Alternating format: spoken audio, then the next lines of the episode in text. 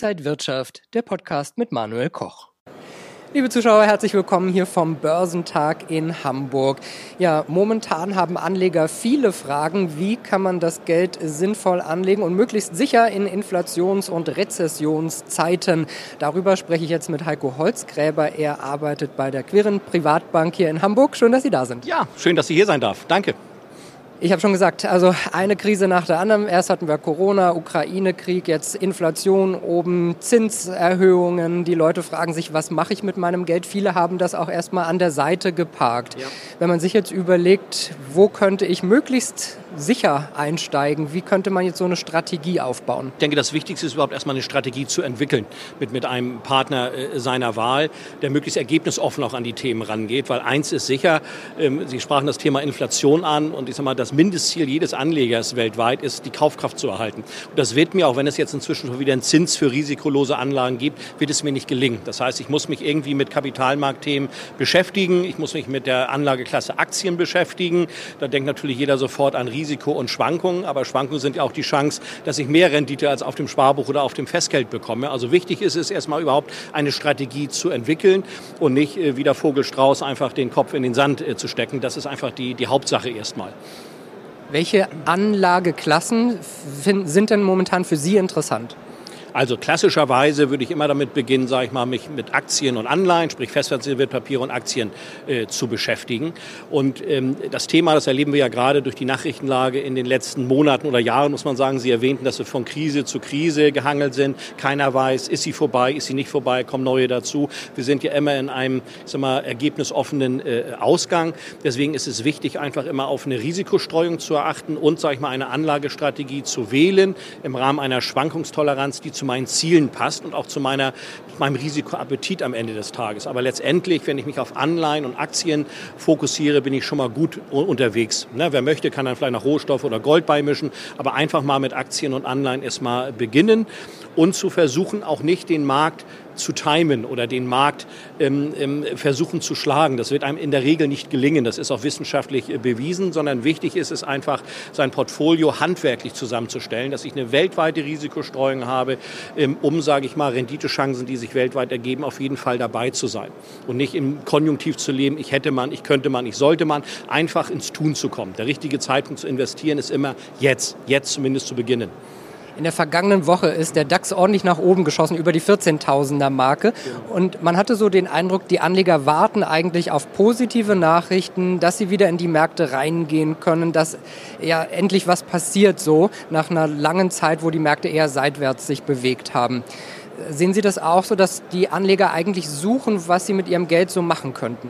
Ja, natürlich. Ne? Also wer es äh, verstanden hat und gesagt, Mensch, um Kaufkraft zu halten, muss ich irgendwie an die Kapitalmärkte gehen, der wartet jetzt immer auf den richtigen Zeitpunkt. Und da ist natürlich so eine Auslöse, wenn, sag ich mal, irgendwelche Marken, 14.000 im DAX oder ähnliches beschritten werden, kommt so ein bisschen die Zuversicht äh, äh wie, wie wieder äh, zurück. Also wichtig, ob es nun unbedingt der DAX-Impuls ist oder ein anderer Impuls ist, Hauptsache, man kriegt diesen Impuls, irgendwas zu tun. Und dann muss man ja auch nicht seine gesamte Liquidität sofort investieren, sondern ich sage immer so schön, nehmen Sie erstmal ein Drittel, starten Sie einfach mal. Natürlich kann es jetzt weiter nach oben gehen, es kann auch auch wieder äh, runtergehen. Ja, das weiß in äh, dem Sinne äh, keiner. Aber diese Sehnsucht einfach nach dem richtigen Zeitpunkt abzuwarten, das wird nicht gelingen sozusagen. Und nichts ist schlimmer, man steht an der Seitenlinie, an der Seitenlinie und kommt nicht mehr hinein und ärgert sich dann, sage ich mal. Dann doch lieber jetzt investieren. Wenn es dann vielleicht wieder zurückgeht, dann ärgert man sich zwar einen Moment, weiß aber, dass man zwei Drittel noch auf der Seite hat und nachlegen kann. Also einfach ins Tun kommen. Das ist, glaube ich, das Wichtigste.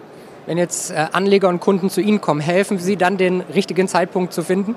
Nein, weil wir den richtigen Zeitpunkt auch nicht kennen. Ja, weil würden wir ihn kennen, hätten wir die Gelddruckmaschine, sage ich mal. Also wir beschäftigen uns mit unseren Investoren oder Mandanten, die zu uns kommen, einfach sehr stark damit, wie ist ihre Lebenssituation, äh, wie ist eine passende Vermögenslage im Sinne Gewichtung, Aktien zu Anleihen, was ist das Sinnvollste für sie. Weil wenn ich dann die richtige Strategie und den richtigen Mix gefunden habe, dann verlieren auch diese Schwankungen, die sich der Kapitalmarkt nun mal eben leistet, auch diesen Schrecken. Ne? Weil ich einfach weiß, okay, ich bin gut aufgestellt, ich weiß, weiß auch, nach Dürrezeiten kommen wieder gute Zeiten, sage ich mal, und ich werde nicht nervös. Also insofern ist es ganz wichtig, sage ich mal, dass das Portfolio zur Lebenssituation des Mandanten äh, passt und dann habe ich auch äh, diese, diese Schwankungsangst dann nicht mehr. Darauf verwenden wir sehr, sehr viel ähm, Zeit und, und auch äh, Gespräche mit unseren Mandanten, um wirklich die passende Strategie zu entwickeln und äh, verwenden weniger unsere Zeit darauf zu prognostizieren, ob nun Gold, DAX oder was immer da draußen jetzt steigt oder weiter fällt oder ähnliches, weil im Leben kommt es immer anders, als man denkt.